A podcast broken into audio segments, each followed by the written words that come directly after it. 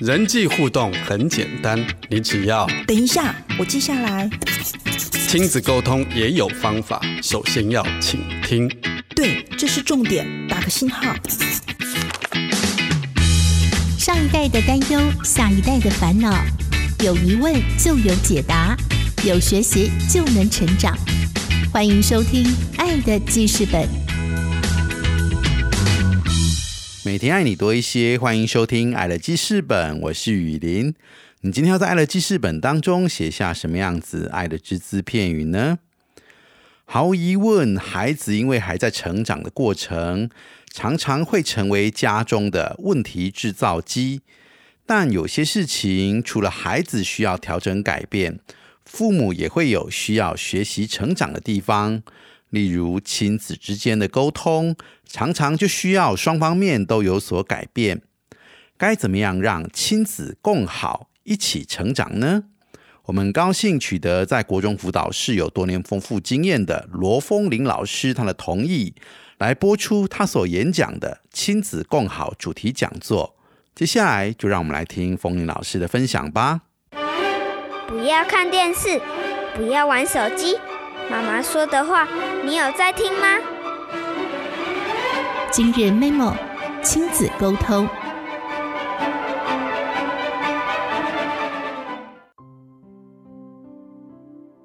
我一直很强调亲子共好。我们跟孩子们的陪伴过程，我觉得就会很像是跳一段舞。如果跳得很糟糕的话，那这样子其实。孩子也没办法跳得好，我这样讲对吗？所以其实我们就很像是在跳双人舞，我们要跳好自己的舞步，才能够带好自己的孩子。所以我一开始的时候，应该会是强调从家长的关系开始，从家长自己开始，就是我们要一起共好这样子。再来就是樱桃树还是苹果树呢？那老师，你的孩子为什么会选法律系呢？到底他，而且他非常热情，功课还很好，然后还是充满热情的那一种。好，那。我跟你们讲，我怎么去顺势而为？因为我不喜欢对孩子有期待，因为我也不晓得他们是苹果还是樱桃，所以我我真的是对孩子没有任何的预设。但是，一旦他有说有展现，我立刻加加嗯加力支持。我举例来说，孩子为什么读法律系？他国中的时候有一次跟我说：“妈妈，我们今天公民读到那个法庭，不不不，我还有兴趣哦。但是法庭都走一到五才开。”怎么办？我都没机会进去看真正的法庭，那我就翘班，你就翘课啊！我就翘班，没有啦，我是请假啦，我就请假带着小女儿一起请，一起去深来试探。所以那一天周几、周四还周五吧，我们就一大两个小孩就住在法院，然后法警下一大天还加派人力，以保护我们。那我们那时候一整天看了很多庭，哇那就种下种子。你们会你们觉得你们愿意这样做吗？你们觉得这样做的妈妈多吗？但这重不重要？这不就试探吗？看到他眼睛闪了那么一点点兴趣，我立马加加持这样。好，然后呢，简单来说呢，让孩子有梦想，他真的就会有热情。哦这句话不是空谈，但这句话真的要去做。像我刚刚那样子就去做了哈。因为呢，梦想真的不是去找的。我常常说什么找到你的梦想，我觉得这句话其实有点有趣哈。梦想感觉上好像是某个，其实它不是的，它其实是一个。慢慢慢慢随着他的历练，慢慢慢慢的成型的，所以你必须要给他机会去成型他的梦想，好不好？所以我举例来说，孩子他，我可以跟我讲，因为我还有另外一场演讲，不过我现在可以先讲。我孩子今年大一，他已经去考地方特考了，而且还考前十分之一，你不觉得很厉害吗？他就自己排了五个国家考试，哎，大一耶，那跟法律相关的。那他他没有考上，但是他成绩还不，就是他自己去拼这样子。我不是说孩子多棒，但是孩子会对梦想这么有热情啊。刚刚讲过了，要去凶杀案的现场这样子，什么增加敏锐度的，真可真可怕这样子。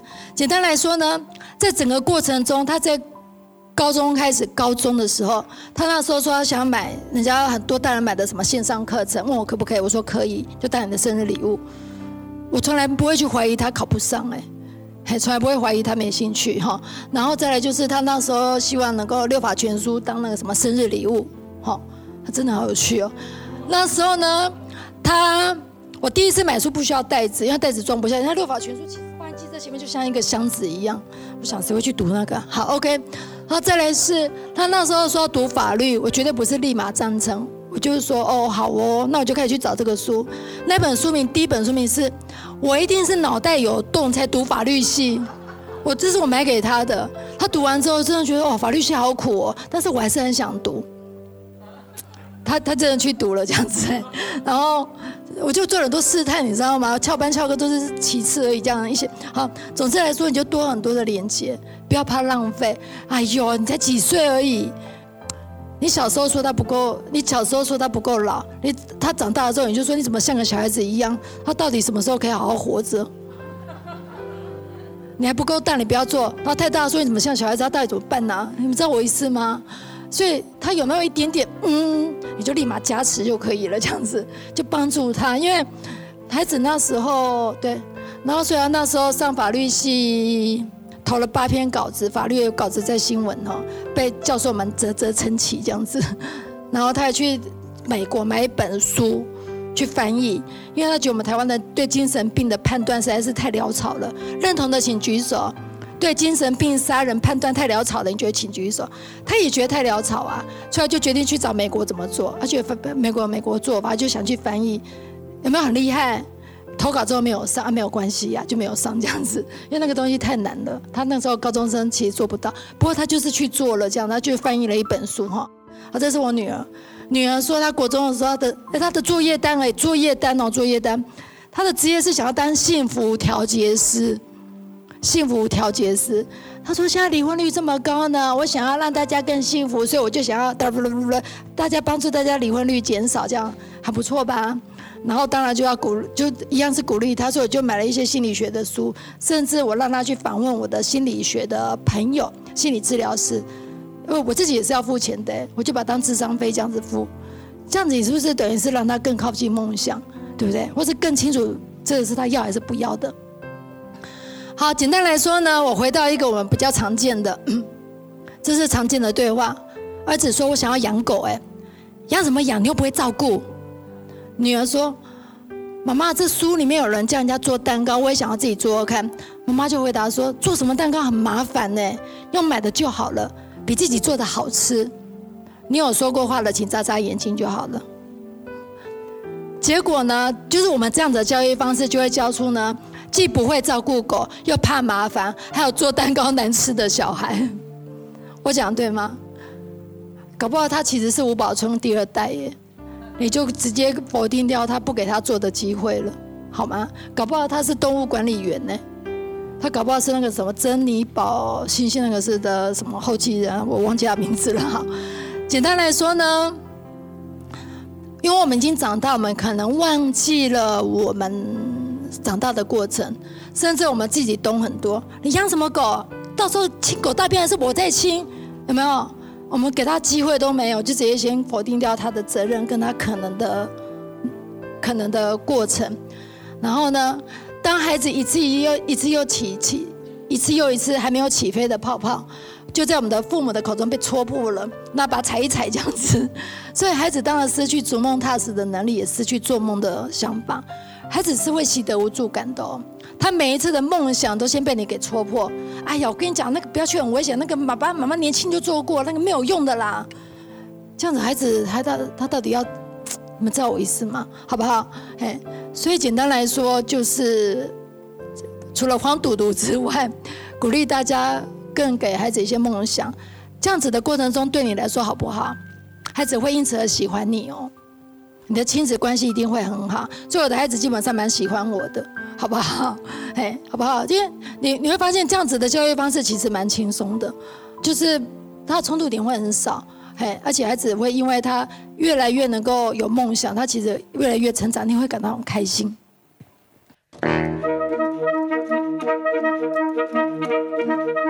Thank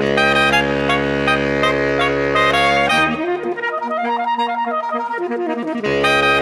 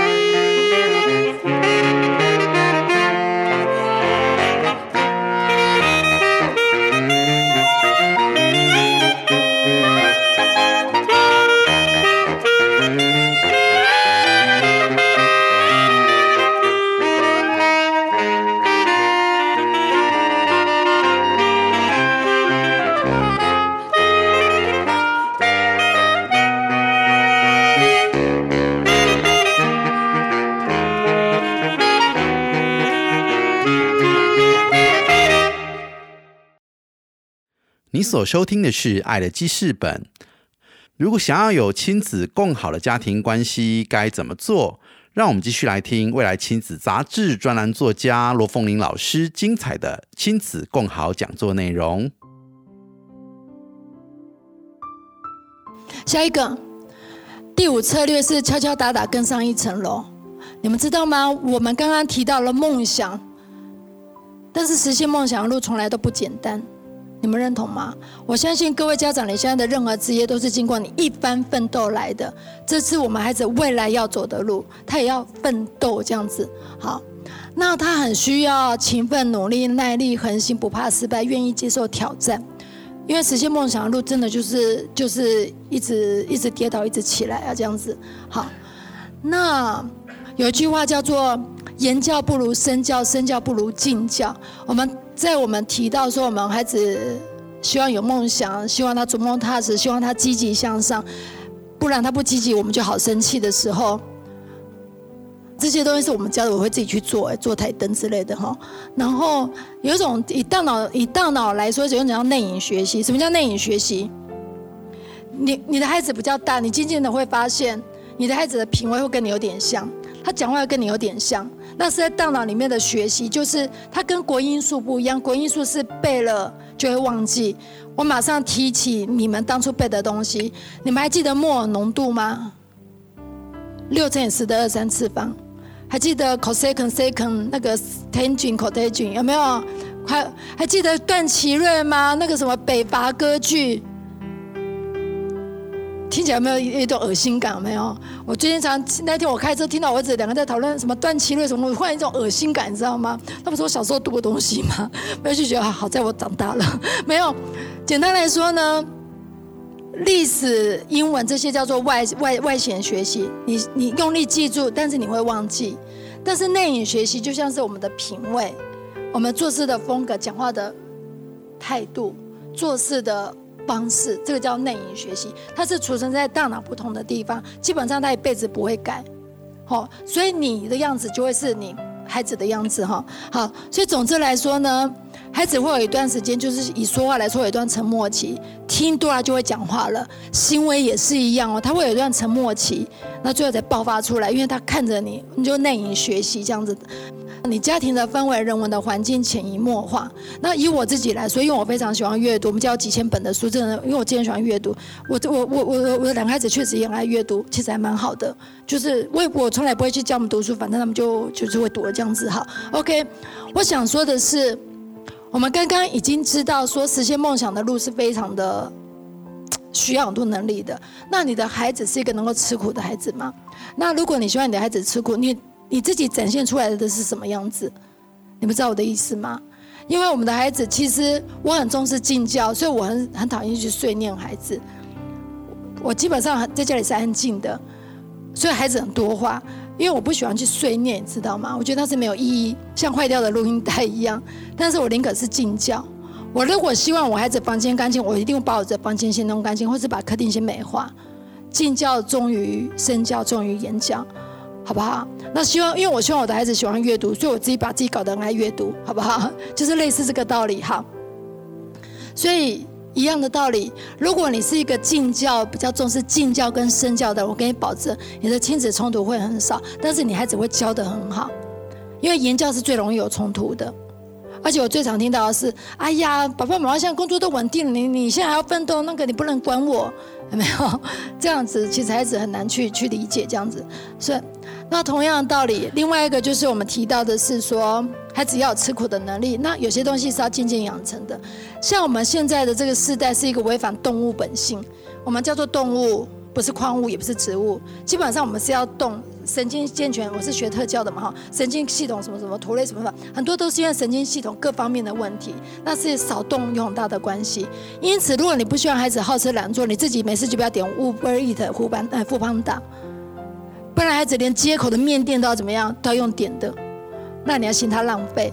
但是如果我们就这样做的话，好不好？我这样有戳到你们吗？请你不要难过好不好？你们一直点的话有什么办法嘞？这样子。所以简单来说呢，你就是要鼓励他能够好，对。然后我从以富士山来说好了，如果你希望他孩子有吃苦的能力，我们家是去爬这个，我们家是去爬富士山是这种爬法。我们是去富士山，但是不会是在山下看富士山，是直接上去。我还高山症差点死掉。我回来的时候有一个台湾女旅客女生还被落石给压死了。我那时候也是有遇到落石，唉。对，就是这样。好，OK。所以我想说的是，下课后才是关键。你刚刚希望孩子有实现梦想的能力，你又希望他长得很好，那你到底带给了他什么？我我我讲话比较直白，希望没有让你们难过哈。我对这种这种行为是最最觉得好奇的。你看看这个孩子，这个爸爸妈妈在划手机，这个孩子在那边等。孩子学会是把握时间还是浪费时间？你们知道我的意思吗？那你希望孩子珍惜时间，但是你却却带着他浪费时间，然后再来充足说你怎么这么不把握时间？这个东西有时候是我们无形中养成的，只是我们不知道而已。所以就是你自己的榜样，你你自己做好，其实会，你希望孩子变什么样子，你要变成那个样子，那孩子你跟孩子的冲突一定会变少的，因为你就是用一个身教在教导他，连那个冲突都不用了。那是这水样生理，这是我们前几天去爬山的。那时候孩子，我就问孩子说：“哎，我们这个难得，因为我们有年假，要去哪里爬？”我儿子女儿就说：“妈妈，什么地方都好，不要人工的就好了。”哦，好哦，不要人工的，就是山上嘛，不然就水里嘛，对不对？这是我们去拍的，这不是网络上抓的，是去拍，很美，对不对？想去吗？十几公里，中间没有厕所。儿子那时候没有到的时候，他已经托底了。如果去过水漾森林，就知道它其实难度那天是寒流，然后有泥泞，它还没有到，然后再回头又十几公里，所以它这个已经没有底了，底是掉的，然后就到了营地，就这样走到了营地，然后人家各种解救的方案把他黏住，然后又继续 又继续穿回来。请问一下，这样子的孩子，他的过程中他会不会变得比较刻苦耐劳一点点？那如果他刻苦耐劳，你还要骂他吗？就就不用骂了，对不对？所以基本上我不太需要骂我的小孩子。我小孩子现在大一，他三餐自己煮饭呢，而且他跟阿伯啊一样，他他他之前都去买那个全联社的寄奇品，他说比较便宜。他今天来跟我说，妈妈，我现在会去黄昏市场买更便宜了。他真的去黄昏市场买他三餐的菜，自己做饭这样子，因为他觉得那个比较便宜。没办法，就这样子。好，OK。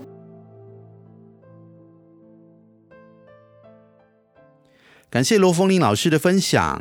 我想父母都很爱孩子，但孩子总有需要独立面对这个世界的一天。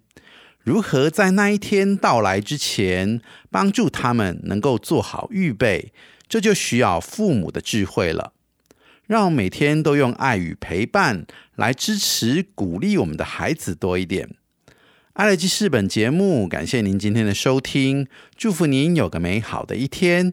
我是雨林，我们下次见。